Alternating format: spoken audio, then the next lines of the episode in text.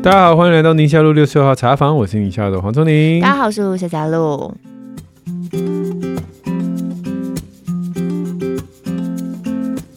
今天虽然是礼拜六个 Q&A 的时间，不过因为录音的这个时候，国中会考刚好在这个周末结束。对对对，就我们录音的前两天。对对对对对对，所以啊，亲子天下因为这一集呢，也有做这样的一个啊，全台五百高中职选校的专刊。对对对，很复杂哦。那所以我们针对家长有些提问，也都跟。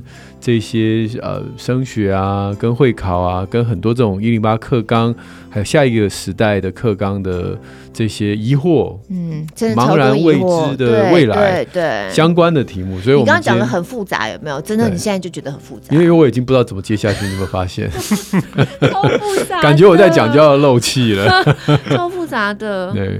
因为我们家小孩现在国二嘛，哈，等于明年也要会考了，所以最近就是真的对于相关题目就会特别的。那个警示灯就会一直在那边闪烁着，这样就觉得哇、哦，这好难，这跟以前比较起来非常困难。然后一零八课纲操作到现在，好像差不多四年多的时间嘛。嗯哼，对，嗯，也有一些检讨的声浪，对，是哦，甚至有一些是学生端的。我记得有几个大学生，他们就还出来还开了记者会，教改白老鼠。对对对，所以我我就想说，哇，这真的是要讨论起来也很不容易啊。那当然对家长来说。我就是需要一个指南。对，所以今天刚刚我们的这个专家的声音已经出现了，对对对，非常的低沉有力，俗称地科熊。洪老师是国教署探究与实作课程北区推动中心执行秘书，师大附中地科老师洪一文老师。洪老师好，啊，两位主持人好。洪老师，你的头衔的那个中心好长哦，探究与实作课程北区推动中心是，这是什么？啊，那你为什么被叫地科熊？哦，这这是两件事。对，第一个探究与实作是一零八课纲新增的项目，它是自然科的必修。对，只有自然科？不是，不是啊，是社会主学生要念哦，因为它实际上是带领学生从现象的观察去找到问题啊，然后设定它问题解决的步骤。所以，不管自然组或社会组的同学，他们实际上。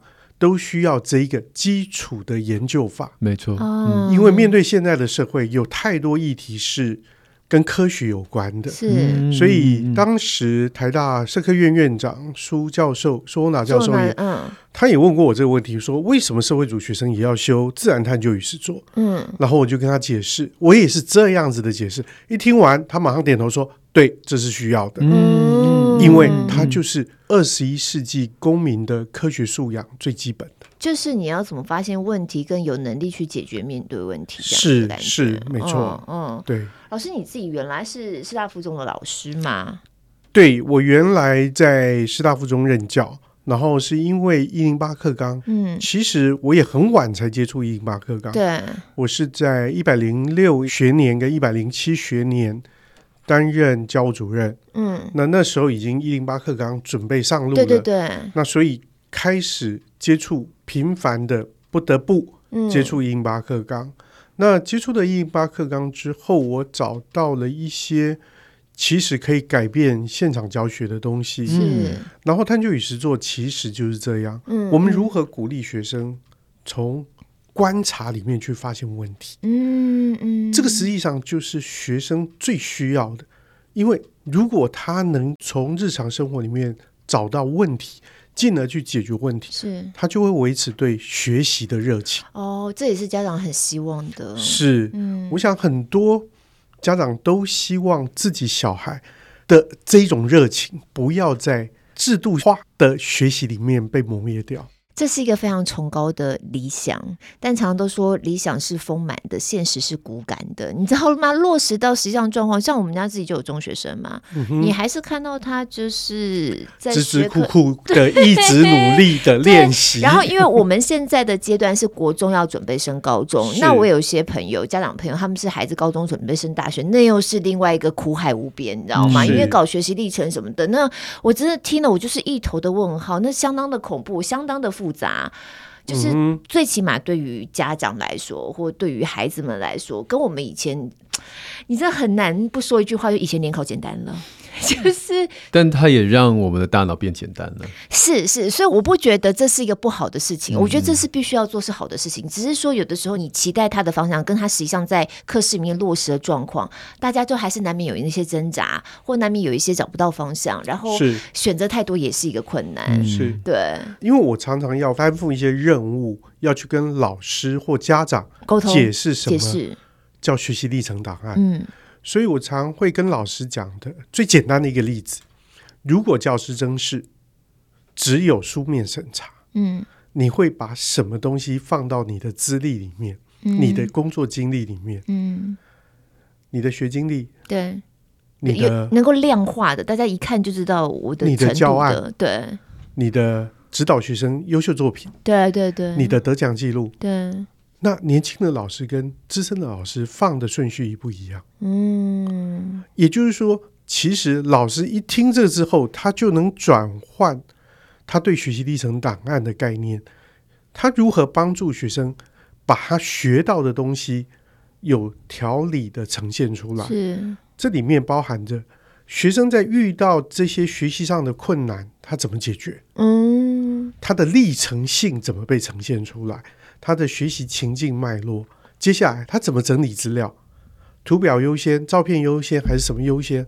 他怎么样整理资料，就代表他的思维模式，那叫同整性。最后一个最重要，在现在的数位时代，学生怎么样善用数位工具？是我常会跟学生讲，我上课是可以用手机的，嗯，因为我希望你们查东西，嗯，因为我希望你们用手机做记录，嗯，不管是科学的量测或数值的计算。它都是一种工具的使用，我们不可能抗拒这个东西。对，但是我们要学会怎么善用这件事。是，所以历程性、同整性、工具性、嗯、这三件事情是做学习历程档案它最重要隐形的支柱。这个是在高中端在做，在高中端其实国中也可以用。嗯，哎，说句实话，我们家小孩很小，我家小孩才。小学四年级，嗯、我还蛮重的。到他那时候就是一一八课纲了，是不是？啊，天啊！天啊呃，我现在五十六岁，我应该可以退休了。一一八课纲的时候，但是在小学四年级的时候，我一直在培养小孩子一个习惯，是如何对学习负责任。负责任，嗯，第一个就是怎么学，嗯，用什么样的方法学？因为我们家是双胞胎，所以第三个。如何教会哥哥或妹妹两个人彼此教会对方？嗯，那个题目，嗯，在那个过程里面，你就可以看到，其实他们自我学习能力是很强的，但是他们还是三不五时会，爸爸妈妈，这要怎么样？我就说，你们可以累积某一定的程度以后再来问我吗？嗯，通常这个时候他有了那个时间。他们两个这边吱吱吱吱，然后就啊，我我知道了，我知道，我不用问你了。嗯，所以我们留什么留白给学习留白，那个东西是很重要。留白的目的不是要再塞更多东西进去，而是让他在那个过程里面去想他学到了什么。嗯，讲到这里，我还是要谢谢黄医师啊，因为。啊，我们家小孩小时候，你的书，对对对，没有没有没有，你的书是我们那个苦海明灯必备良药，必备良药。对，过敏的时候我翻到第几页？对对对，这个生病的时候翻到第几页？老师也是先学习，再去跟跟医生沟通。嗯，对。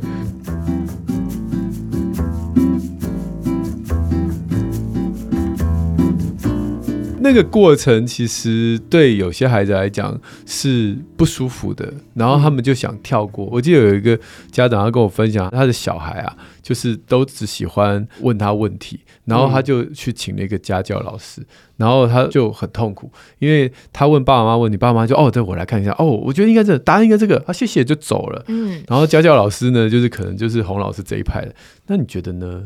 你就想想看你现在的想法，嗯，好像他有哪几种可能？那你看到这题目，你要不要自己再用你的话写一遍？他说好烦哦，好烦。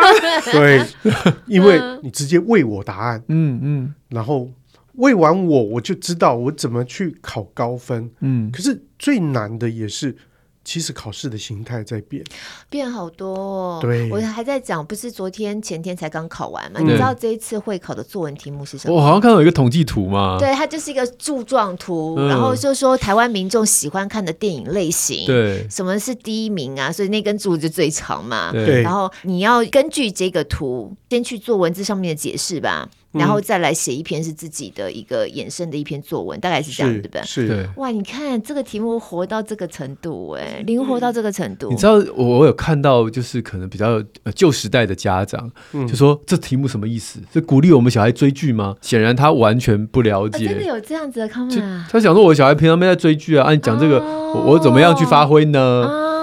那就是古时候的作文，就是你一定要知道这件事情，你才能够引经据典发挥。但其实这个不是嘛？对，他就算你都没有追剧，你至少那国字看得懂就好，对对对，表格看得懂，你知道他的统计谁高谁低，大概占百分比什么意思？对对，统计的族群是谁？那怎么样？就是很多可以发挥的事情，那都在我们生活当中。对，所以有个新闻报道讲，就是说这种题目越来越像学测的作文。嗯，现在学测作文分成两个部分。嗯。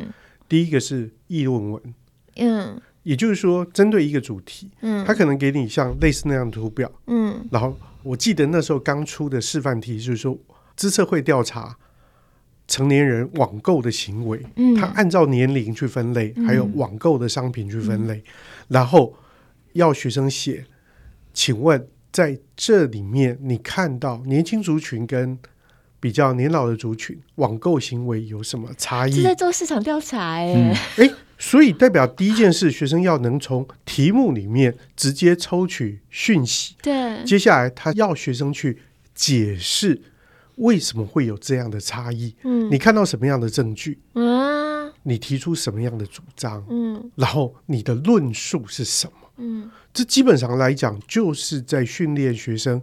除了提取讯息，还要同整解释，最后还要有一点点的醒思评鉴自己的观点，观点。对对对，对。那老师，你在这个探究与实作课的一个场域下，嗯，你怎么样去让孩子去经历刚才你提到的这一些思考，还有经历这样的一个被 enlightenment，就是被开启，哦，原来是这样思考的这样的过程。是。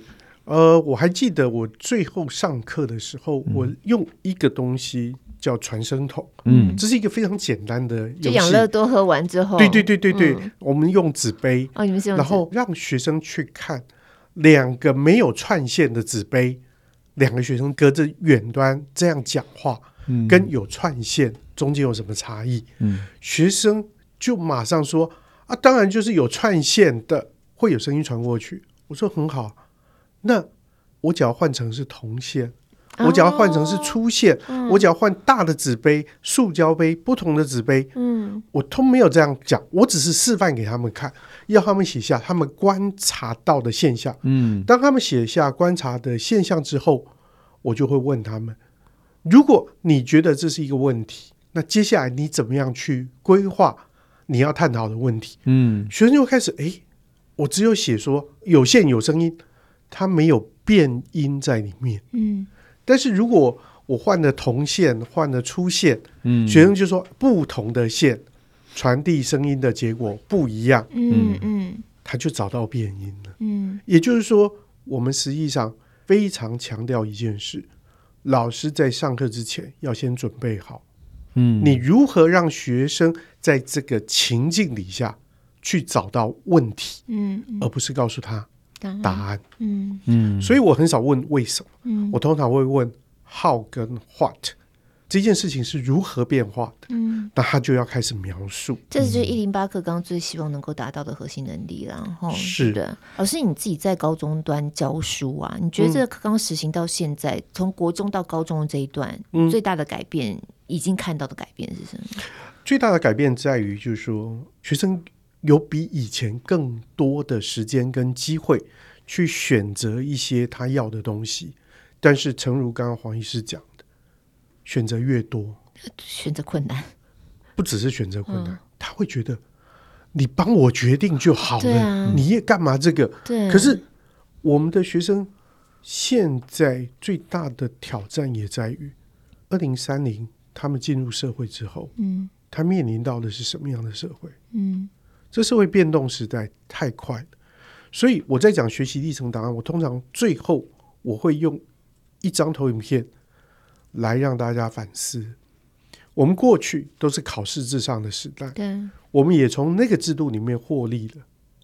那为什么需要教育改革？嗯，所以大家就在那边想的时候，我说我放一段影片给大家看，嗯、那是一片冰天雪地，一辆车迷彩的车在雪地上奔跑，嗯，在道路上奔跑，才十几秒，最后荧幕上出现四个字 S O N Y，然后我就问他们，这部影片跟 Sony 有什么关系？嗯大家就会想收你的摄影机，收你的电影，收你的空拍机。我说不，这台车是收你的电动车。哦，我说你出电动车。对，这是两年前的影片。嗯、两三年前大家看到影片，那就是目瞪口呆。我说你有没有想过，Sony 是一个影音巨擘，嗯，它为什么能出电动车？嗯，因为汽车里面一个最重要、最关键的零件——引擎系统不见了。嗯，因为电动车出现。嗯，它给了。很多人切入的机会，包含中国大陆切入电动车。对、那我就问在场的老师、校长、主任，我们还要教多少引擎的知识给学生？哦，大家就哎，嗯呃嗯，对啊，Chat GPT 都出来，对对对，学生当老师问问题的时候，他就直接把 Chat GPT 打开，嗯、然后就把老师的声音收进去，然后答案就全部都出来。嗯嗯，嗯那。我们要教什么给学生？对，没错，没错。对，所以这是对老师很大的挑战呢。有啦，当然我是外行，但总觉得每次只要课纲要改变，那些读者投诉的那老师都会把他自己的专业说这个不可少，这个不可少，那个不可少。我知道这些东西在历史的洪流上都很重要，嗯，你也不肯让步，那也不肯让步。可是大家都只有二十四小时，高中就只有三年，国中有三年。你的时间就是这么少，有些就是变成孩子这个也不能不学，那个也不能不学，就变成他们课后还要花很多的时间再去学这些。那么胆子大一点，丢多一点，可是回过头来是他的思考的这种弹性变大。对，就是说我们要教他们怎么样思考，一个是表，一个是理。思考是理，知识是表。嗯，也就是说，我常会问人家一件事，就是你还记得你高中老师、国文老师教的什么吗？化学老师教的什么？对啊，我连他名字都哎，对不起，老师，对不起，我也没关系。我们连他的名字都不一定记得，但是我们记得这个老师鲜明的形象是在于他上课的方式。对对，所以我们教给他的知识他不一定会记得，但是我们的很多东西会影响他。最重要的就是我们不是直接把知识丢给他，而是教给他思考这件事。嗯，那个东西会影响他一辈子带着走。那个才叫带着走的能力。嗯嗯。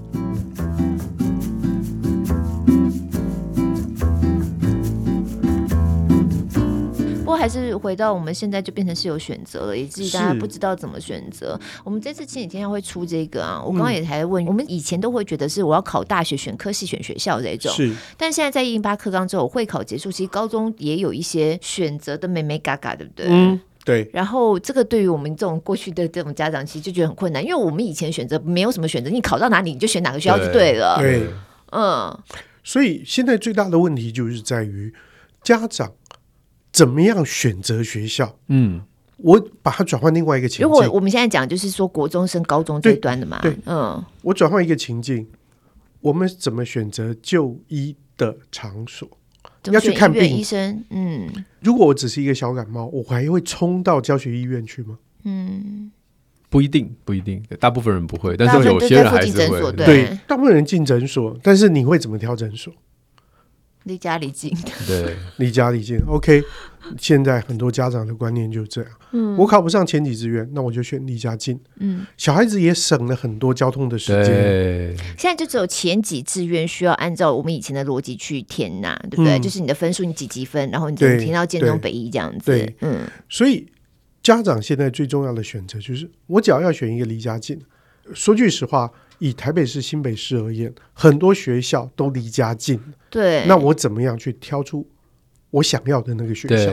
我会建议有几个指标，就是第一个，这个学校对于学生的自主学习，因为新课纲里面一零八课纲里面有规定，学生一定要做自主学习。嗯，这个学校对于学生的自主学习看不看重？嗯，第二个，这个学校对于学习历程档案重视程度，嗯、这有高中跟高职的差别吧？还是说都是在高中的范畴里面这样？呃、高中高职都有这些东西，啊哦、对，所以我会建议家长要去看那个学校的网页，嗯，这些东西是不是在他们官网上面摆在显著的位置？嗯，也就是说，如果家长不能到学校，或者是他想一个很快速的浏览这几个有兴趣的学校，去官网看一看，大概就可以看出来这个学校在某一种程度办学的态度。嗯，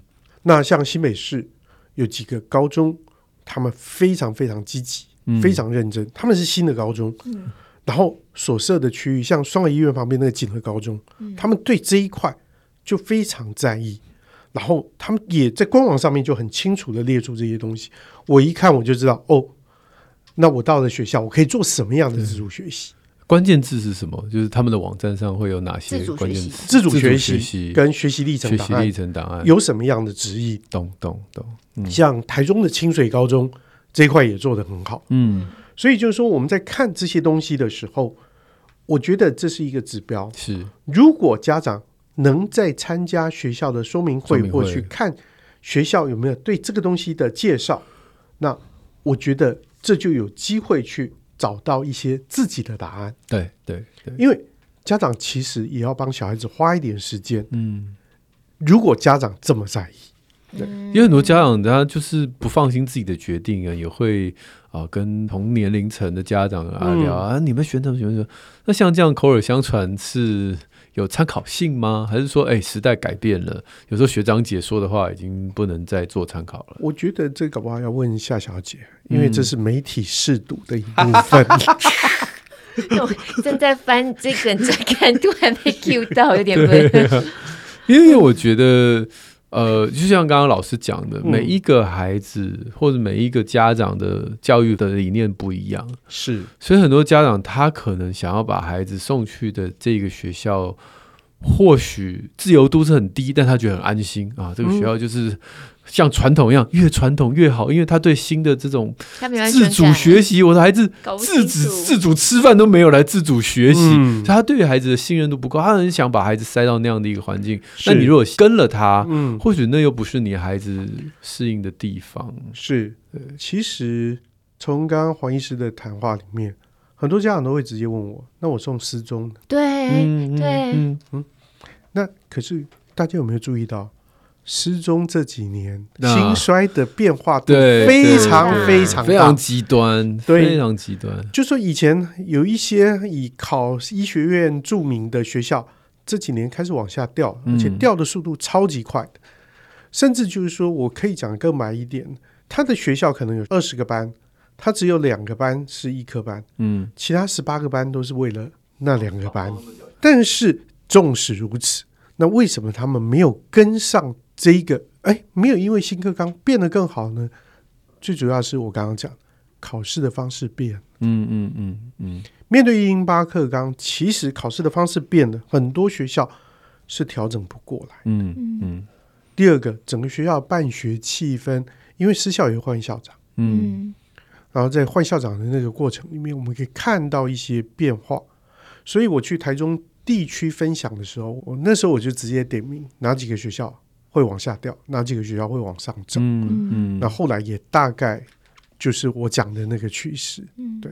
而且我觉得这些学校已经建立起这种严格自学的这种风格，那家长去的人也不期待你做太大改变。可是家长没有发现到。如果他按照原本的旧路子走，其实跟新的课纲会格格不入，这就是很麻烦。因为私校的对来源是家长嘛，而且更可怕的会是，当小孩子到了一个自由度比较大的环境，嗯，比方来讲，私校的学生到了前几志愿的学校，前几志愿学校基本上来讲是非常自由度很大的、开放的，对，学生就嗯，我要干嘛，嗯。然后他就开始开启他另外一个人生，嗯、然后就有多重宇宙的出现。嗯，你老师，你这样讲是从国中到高中这个部分嘛？对不对？高中到大学，大学。他意思是说，如果在选择高中的时候，这样的这一步，有可能如果跟你孩子的个性是不符合的话，所以老师你现在讲，就是说，如果不是这种北一建中的其他的孩子在选择学校的时候，嗯、我们可以先关注这学校，对对，在自主学习跟他的学习历程的重视程度，对对对对对，他的重视程度，嗯。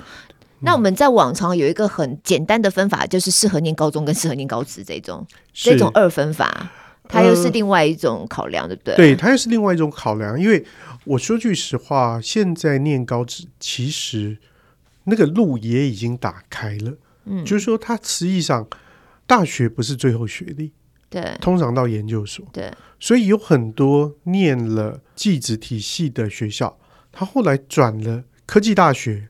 那后来研究所还是念顶大，嗯，所以我觉得未必就走了技职体系就回不来了，嗯，就回不来了。过去很多家长都会用黑手的观念来看，嗯，黑手的意思就是说他做的技术门槛是相对低的，嗯，可是台湾的经济在发展的时候，我们一开始也是在代工业，我们一直都以代工业为主，嗯，可是如果我们讲台积电，台积电也只是。代工业，只是这个代工业实际上是非常高知识门槛、高技术门槛、高资本门槛的代工业。也就是说，当他做了专精了，他实际上来讲，所有人都要拿着钱排队来等他生产。对对，所以我们要怎么考量呢？就家长这一段来看，就是单纯看孩子兴趣吗？还是呃，第一个看孩子的兴趣，第二个看孩子的潜力，看孩子潜力，孩子的潜力在哪里？但是。这两个东西都不是最关键，嗯，最关键的是家长的观念，嗯嗯嗯，所以高职的这一些，像刚才讲到网站上面也会有他们的特色，也会有他们的特色，然后家长也是一样可以去有说明会类似的这样的，也是有类似这样的说明会，可以去听听看。对，但是一般来讲，就像台北市的或新北市一些高职。都开始有自己的某一些特色。特色出来了，嗯，对，所以我我会觉得就是说，家长不妨多去留意媒体上面出现的消息。当然，这个消息有很多时候是我们也都知道，就是说学校为了要制作某些新闻，对，他会去安排这些活动，是。但是我们也可以慢慢的去多方面的收集，是，然后去看到某一些底下的真相。刚才老师提到，就是不管是高中或者是技职学校，嗯，他们其实现在也都有很努力的在让自己的特色出来。是。那在这一期的亲子天下，刚刚讲全台五百家高中职选校的这个一零八课纲这一集，就有把大部分的。北北基吗？还是其他地方也有？哎，都有哎，有，全台湾的。他们这一集做的非常的认真。嗯，那大致上会把这些学校他必修的课程，必修课程可能就是他们所在意的。呃，他他是针对校定必修。嗯，因为在一零八课纲里面有一个设计，叫做学校要发展一套自己有特色的课程。对，这个课程可以是四学分、六学分、八学分都可以。嗯，但是。所有的学生都要修习自己这个学校里面的校定必修，是。那个定是言字旁那个定，嗯，他表示他不是教育部部定规定的定，而是自己学校定的，嗯，所以自己学校的某一些愿景理想就会放在里面，希望学生培养什么样的能力，嗯，像因为我自己孩子还没有到那个阶段，我有一些同学孩子已经到，就是今年是高中要考大学了，他就很无奈啊，他说这学习人做半天，你最后还是评分科啊，嗯，所以好像还是变成回到传统那个，就是在考试的那个路线上，呃，因为要看学测，他学测成绩考的好不好，嗯嗯嗯，就因为很多家长会觉得，就是说，特别是今年，嗯，因为去年的学测跟分科，去年很多大学没有想到。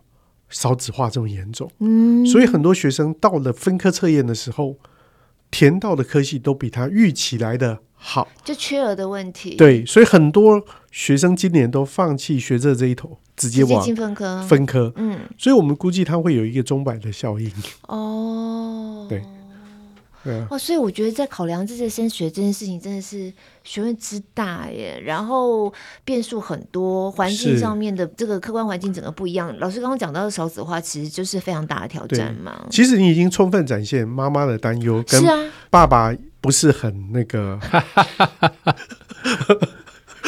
不是啦，那个，因为我我刚刚这个讲到一半了，我就是说这一集的内容里面，刚刚有提到，是就是刚刚老师帮我们补充一点，就是所谓的校定必修课程，其实是背后有很多学校的特色要展现的地方，在这校定必修里。但是在这么多的资料当中，比如说，就像老师刚刚讲的，我们先把家里附近的高中或者是技术型高中，就现在我们把高职叫技术型高中是吧？是不是有好像有类似这样的说？对，技高，技高。那我们先把家里。附近的学校先勾选之后，那其实好像连入学的方式也有很多种。我看到这张表，又有高中免试入学，又有高中特色招生入学，当然还有五专免试入学。我看到那个表，我头已经晕了。对啊，然后又分成什么呃优先免试啦、直升的啦、就学学区免试的啦、科学班甄选，哇，一二三四五六七八九十十十一种不同的入学的方式。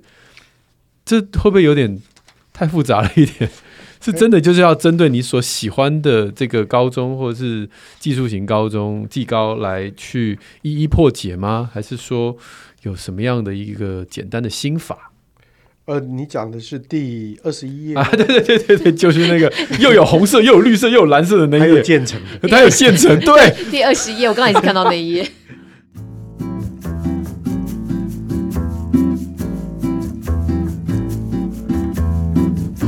其实这一张表最简单的来讲，就是说特色招生入学的部分，大家要看到的就是以考试日程来说，嗯，科学班最早考，嗯，但是全台的科学班人数是有一个上限，嗯，它大概就是三百人，嗯嗯，所以大部分的学生是没办法走这个管道，因为他要非常顶尖的，嗯嗯，那另外一个是体育班，嗯，或艺才班，嗯，绝大部分的同学会走的是。所谓的考试分发就会考嘛，就是会考。嗯，但是在这个状况底下，在会考底下，我们可以看到有一些学校从最右边开始，各校直升入学。嗯，也就是说，如果是完中的完全中完全中学，它的国中部就可以走这一个这个管道。那有一些。像主要的就学区免试入学，嗯，它实际上来讲就是要看他要升学的那个学校名额多不多，嗯，名额少，也就是说大家都想去，那很难，还是要比成绩，对。对。但是比较偏远的，有一些就可以直接用这个方式就进去，直接就申请了，我家住附近，对对对对对对对对对。所以在这个状态底下，实际上来讲是比较看区域性，嗯，来决定。小孩子的入学管道，区域性就是我家附近的学校。对对对对对，嗯、我所处的环境。对，因为现在说句实话，少子化的冲击非常非常的大。嗯，国小已经挺过这一波少子化。嗯，所以他们开始开教师甄试，就是名额。桃园今年开了五百个国小老师缺。嗯、哇，怎么会开到这么多啊？就是因为过去六年都不敢开。因为挺过了少子化，我们就是那段时间非常辛苦的家长啊。哦、因为你只要有在公校，一定都会碰过代理老师，然后代课的、代课的、代课的，然后整个班级经营都会非常辛苦，孩子也很辛苦，嗯、因为就是有缺额也不补。嗯，然后同工不同酬的问题在老师之间是非常严重的问题嘛。嗯、哦，所以现在现在少子化在国中。哦，所以现在到下一个阶段了。对，然后接下来再一两年就到高中了。你看，我们的孩子就是这个阶段，一直跟着，对啊，一路乱上去。对啊，所以老师，这一零八课纲这个到底它的联动性是怎样？跟少子化，你说现在再来是国中端，然后高中端，它这个联动性到底实际上现象面我们会看到什么？上礼拜呃，有一个师大的博士班学生来找我，嗯嗯，因为他要做一个研究论文的题目是系统性思考，嗯，ChatGPT，然后。因为我一直都跟学术单位有合作，然后我就跟他讲述：“你有没有考虑过，学生把老师的话都当做真理知识？”嗯，他说：“对啊。”然后学生把 ChatGPT 的东西当做什么？讯息还是知识？嗯嗯嗯，因为讯息必须要被过滤，对，过滤之后组合才是我们的知识。对，可是我们的在教学的过程里面，我们从不碰这一块。嗯，我们都是把学科知识丢进去。如果我们教学上没有留白，没有留白，让学生去反思他学的东西究竟是什么，嗯嗯，那我们教出来的东西就会很可怕。所以什么东西都必须要想哎，要思考。对啊，那就是需要时间。我上次去我小孩学校演讲，嗯，然后中间我就反正就按照我的 flow 嘛，那我就跟他讲说，嗯、你知道大家最害怕的事情是什么？你看网络上我查，呃，最害怕的是前五名，其中一个是上台演讲。Public speaking 啊，很多人常常演讲会用这个数据嘛，然后就说某某大学这个曾经做过研究，然后美国人最害怕五件事情，其中这个上台演讲排名第三，甚至超过死亡，死亡是第四这样的。OK，然后我就继续我的脉络，因为我想要用这个事情来讲上台演讲对人的压力啊等等。然后之后大概讲一小段，我就说，那我回头过来，我刚才跟你们讲说上台演讲是人最恐怖的五件事情，你们相信吗？他说相信，是啊，老师你都讲了这样。我说我骗你们的，对啊，我说你你看我帮大家查了，第一个这家大学其实做的研究里面，上台演讲占最恐惧的事情排名第五十几，哎，嗯，对，但他没有讲错啊，因为我记得是好像五十六，死亡是五十五，所以他其实跟死亡的害怕是差不多，可是很感人啊，我这个题外话了，很感人哦，前五名是亲人死亡，嗯，所以担心所爱的人死亡远远胜过担心自己死亡。但我只要告诉他们说，所以我讲的东西不一定是真的，不一定真的啊。对，那为什么最恐惧的前五名有上的演讲这件事情广为人知呢？你只要 Google 就知道了，因为所有引用这一个数据的人底下都在推上台课、线上课程，每一个都在推演讲课、表达课、简报课、简报课什么。大家都使用这个研究，他、嗯。啊、就一传十，十传百，但其实没有人真正去那个大学去找他们。他们其实每一年，但每几年都都是错误的讯息，可能不知道啊，三十年前的数据吧，可能五十年前、三十年前，对，是啊，对啊，这才是最可怕的，对啊，真的。好大的挑战哦！我们原来从一零八课刚刚想说高中怎么选校，怎么不知道想到这里？我就说，所以这个老师讲话呢，你们就放在心里，回家要查，然后看每个老师就嗯，医生你是来闹的吗？其实就很强调，我们每个人在每一个阶段都要去想啊，要思考啦。所以你在选择的时候，你的思考点就很重要嘛。嗯、是，我觉得其实人生就是一直不断的学习，对，特别是三思，这是红兰讲，嗯。医师、律师、嗯、老师，嗯，他都会影响人的未来，是真的，真的。要挑战了。嗯，其实我前一阵子，我也我跟我孩子分享，因为我有一次在医院里面有一个学生他在报告，那他就呃引用了他找到了三个文献，是第一个文献就是说拉肚子拉很厉害的人，那有可能会癫痫、抽搐。嗯哼，啊，第二篇呢，他选择的是另外一篇说拉的比较不厉害的人都都会癫痫这样。啊，所以前两篇显然是冲突的，啊，嗯。嗯，但他就这样念过去了呢，他没有发现这两他就念过去了呢，他也没打算要跟我们讨论的意思呢，嗯、所以后来我们那底下的几位医生就后来啊，真的就一定要先鼓励嘛，现在学生不能就是给他打枪，因为啊，真是真的很辛苦啊，整天看那么多，那为什么会发生这种事？对啊，啊，他就嗯。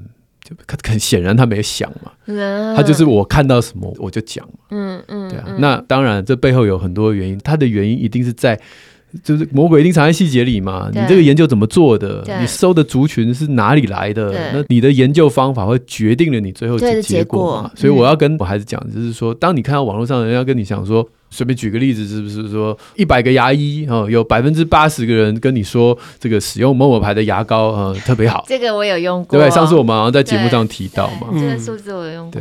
那你要问的问题是真的吗？对，我不是说那个牙膏不好，因为它那个市场调查，它其实是复选题，是，所以可能有 A、B、C 三个品牌都是百分之。八十的牙医是觉得都还不错，是。但你如果只挑中间的 A 品牌出来讲的时候，那就是另外一回事。对，所以有时候都要回头去看。像你刚刚提的这个问题，我会用另外一个方式来问学生：我们到超市去买牙膏的时候，你怎么决定你要选这个牙膏？呀，yeah, 对啊，你会先看价钱，还是先看效果，还是看促不促销？嗯，绝大部分人应该是选。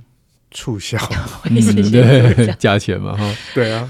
但如果真的要去了解说，哎，这些牙膏到底对我们自己好，那个资讯量就很大大，对，而且超过一般人的负担，对对对对对。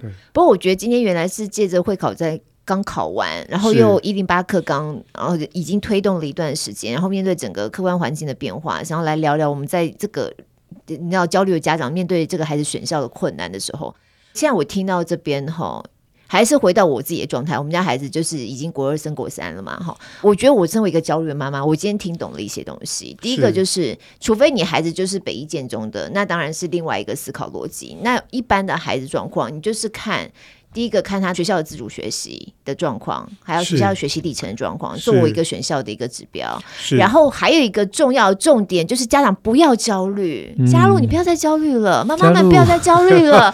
这件事情在你现阶段看孩子目前他这个年纪，在现在看起来好像很重要。嗯，实际上在人生当中，他也是就那么。一件事情而已，嗯，它不是关键性的代表着孩子未来以后就怎么样怎样，然后再加上刚才老师已经讲的太多了，你说孩子他们进入到一个完全不一样的花手机的时代，然后到现在有 ChatGPT 的时代，你要怎么样去把这些东西都考量进去？你不焦虑死了吗你？嗯。所以其实还是一样，我们要去思考，对，我们脑袋要去想，我们要去能够分辨，然后我们要跟着时代在走，而不是就卡在这里。我现在要选高中，我现在要选高职，我现在要念私校，我要念公校，就好像就把自己都限缩住了，已经限缩在那个焦虑的情绪里头了。嗯，是，嗯，对，呀，好像跟 open mind 去看这件事情，对。哎，那如果最后举棋不定，附近还有两三家，真的都还不错。然后或者孩子跟家长想要的不一样啊啊呀呀呀呀！因为小孩子常常会用眼前他看到他需要的来做他的决定。对，像我小孩常会说：“我不想分班啊，因为我的好朋友在哪里呀？”嗯，当然我们会跟他讲，就是说，其实我们人生有很多朋友，嗯，过了就过了，嗯，但对他而言。其实很难，嗯，我都会跟家长讲，这就是开始考验，因为高中是一个小孩子开始要有自我意识的时候，是怎么样让他还愿意跟你讲话？嗯嗯，比你要教他什么东西，你要强迫他做什么东西，嗯，还更重要，嗯，所以怎么样去尊重小孩的选择？怎么样让小孩？知道你是为他想，Yeah. 而不是为你自己，嗯、为家长的面子或家长的焦虑。嗯、我觉得这是更重要的事情。Yeah. 也就是说，如果当孩子想选择学校跟你不一样，其实他没有标准答案，这是主要在你们沟通之后，能不能互相理解对方的期待嘛？对，对甚至你可以请小孩子说，请你列出来，你为什么要选他？给他一个任务，让他去列出这个学校有什么好，有什么不好。嗯嗯，等于是那个选择权，那个工作就不在我们身上，是在他自己。对。他自己要去负起这个责任。之前那个永康跟佩珊来我们节目，然后他女儿想要选的学校，他爸妈觉得太远了，但他女儿说没关系，我可以，我的朋友都读那里。然后他们就说好啊，那趁这个还没有填志愿之前，我们就你自己去坐车，你就每天早上起床，然后坐车去，然后连续一个礼拜。然后想象看你要这样子三年。对，然后他女儿后来说算了，太远了，真的真的太远了，真的是这样。对，小孩子很多时候。真的让他自己进入到那个实际情境就不一样。对对，最后我还是提出我这个麻瓜，就我不太懂刚才讲的关键字，就是自主学习。他在网站上面这自主学习背后呈现的是什么？是个课程吗？还是是风格？还是什么？我不太确定。还是社团？OK，这是一个关键的问题。嗯，自主学习实际上来讲，就是如何在没有老师的教导底下。自主的去完成一个学习计划，十八周至少要十八周。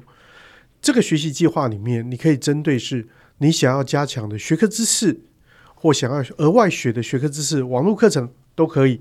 甚至你想要实作学习弹吉他、打网球，这也可以。甚至有些人想说，我想做一个实验，水火箭，这些都可以。但是怎么样安排？自己学习的步骤，嗯，怎么样在那个步骤里面，不只有知识的学习，可能还含有实作。在技高，他们可能会把它偏向有点像专题制作。技高这是必修的，技术高中，对，技术高中，对。然后在这个过程里面，学生自己要去做规划，他可能要画一些甘特图那样的东西，嗯嗯嗯。嗯，但是在这样的过程结束之后，学生学到的是什么？